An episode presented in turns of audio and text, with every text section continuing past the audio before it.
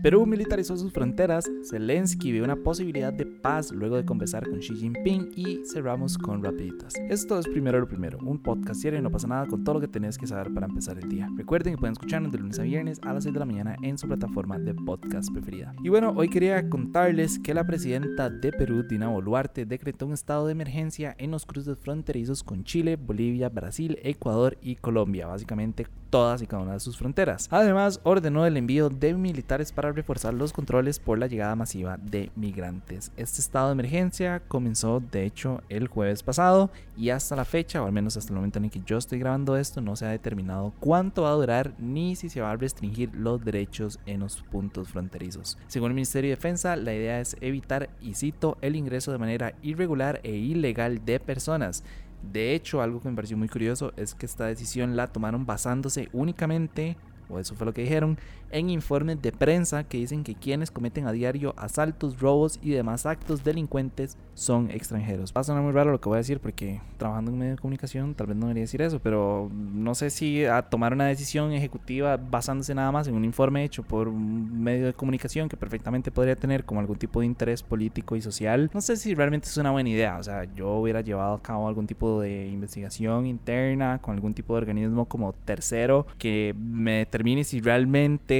estos asaltos y estos robos y demás como actos de delincuencia realmente lo están haciendo los extranjeros o no, nada más no me he dejado llevar por un, por un titular, pero bueno, al parecer así lo hicieron. Algo muy curioso es que también he escuchado esta situación en Costa Rica, ya he escuchado varias personas que dicen como que les han preguntado que cómo ellos detendrían, por ejemplo, la ola de criminalidad en Costa Rica, muchísimos han dicho que, que por qué no cierran las fronteras, que es que hay muchos eh, inmigrantes que están entrando y que ellos son eh, ladrones y delincuentes y no sé qué, creo que eso es generalizar demasiado, creo que ya una vez no, una vez no, varias veces lo hemos conversado acá, que les he contado que el video de los migrantes venezolanos que hicimos en, en San José Centro realmente me abrió mucho los ojos para entender qué clase de sociedad somos. Yo sabía que Costa Rica ya era un, una población xenófoba, la verdad, pero no sabía que estábamos a ese, a ese nivel, porque creo que se los he contado, muchas de las personas cuando nos acercamos a hablar con ellas nos dijeron que no, porque les daba miedo, porque días antes había llegado un periodista, hizo un informe, una nota ahí, y todo el mundo habló pestes de los migrantes y todo el mundo se les cagó en los comentarios y decían que eran delincuentes y que eran ladrones y que ellos habían aumentado y que estaban violando personas y no sé qué. Y de hecho dijeron como, sea, si,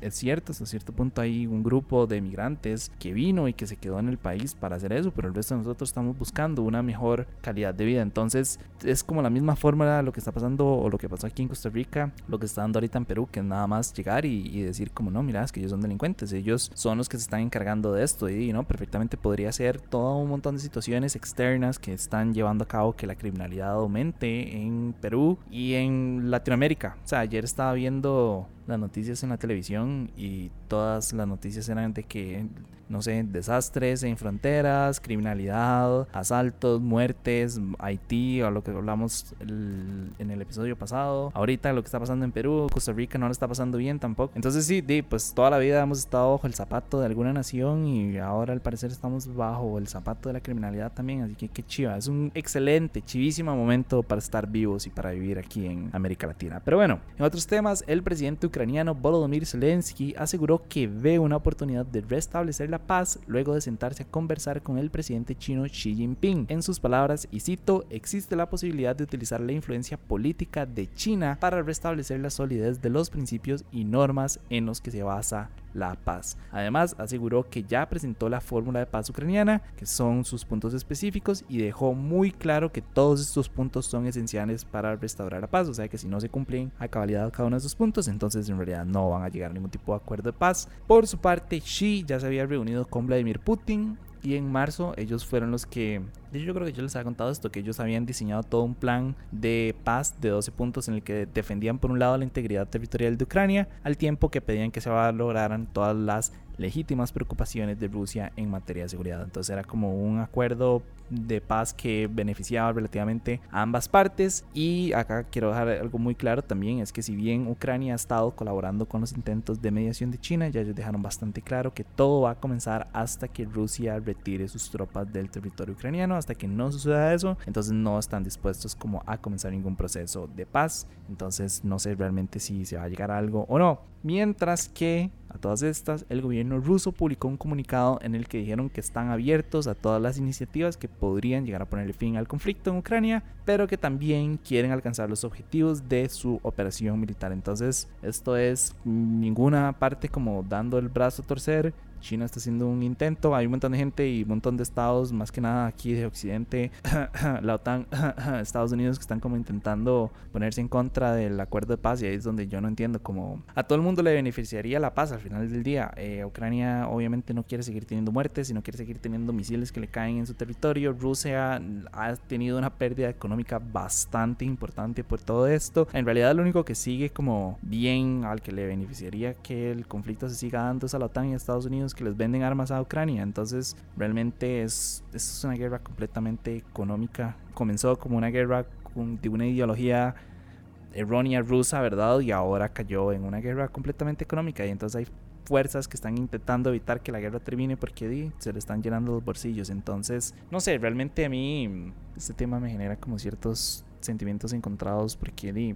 ha dejado muy claro cuáles son los intereses de muchos países y no les interesa que no sea, porque al final del día no es su territorio el que están bombardeando, entonces pues ahí se quedan y después dicen que no, que es una defensa de la democracia, y que no sé qué, no sé ni cuánto, entonces intentan sabotear todos estos intentos como de paz que se dan y al final del día pues los que salen por adentro, los que salen pues atacados al final del día son los ucranianos, entonces no sé, yo realmente nada más espero que eventualmente logren llegar a esta paz que creo que todo el mundo añora y porque esta guerra ha estado afectando a todo el mundo. Entonces realmente no veo a alguien fuera de los países que venden armas que se salgan o que estén siendo beneficiados con todo esto. Pero bueno, antes de pasar al último tema, nada más que me cago.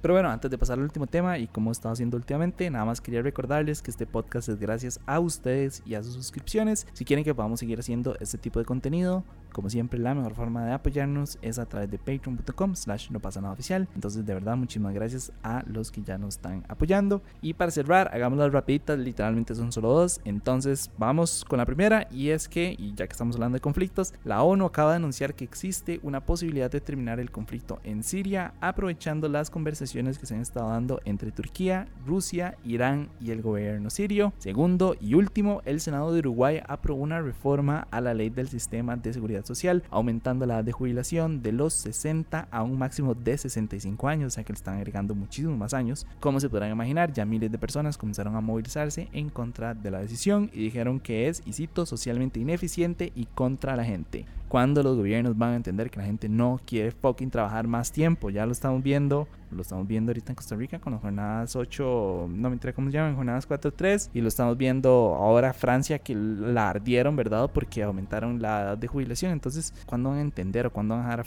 de lado todos sus intereses y van a entender que, que la vida es más que trabajar? Maldita sea. Entonces, nada, igual, igual ya me rendí, yo ya sé que ni me voy a retirar nunca, entonces cool jubilación. Pero bueno, eso fue todo por hoy, lunes primero de mayo. Su apoyo es posible primero lo primero. Recuerden que pueden apoyarnos en patreon.com slash no pasa nada oficial. Como siempre, suscríbanse al podcast para recibirlo todos los días. También a nuestro boletín diario en nopasanada.com y nos pueden encontrar en YouTube, Instagram y TikTok. Para los que nos están escuchando por Spotify, quería preguntarle, ¿ustedes creen que la guerra en Ucrania va a finalizar pronto, sí o no? Yo tengo mis esperanzas, pero así algo me han demostrado una y otra vez es que los acuerdos de paz se pasan cayendo y como ya les dije, hay fuerzas que quieren evitar que se llegue a una paz, entonces probablemente eso se alargue un tiempo más, lastimosamente, pero no sé, ¿ustedes qué opinan? Y nada, de nuevo muchísimas gracias, feliz lunes, espero que hayan tenido un fin de semana súper productivo que esta semana sea bastante útil también. Estamos en marzo, feliz año, eh, perdón, año nuevo, me estoy adelantando un poco, feliz nuevo mes. Espero que sea un mes bastante tuanis, con menos fucking calores, porque yo ya no me, ya no aguanto. O sea, yo necesito que ya entre la época lluviosa. Y nada, me escucho mañana. Chao.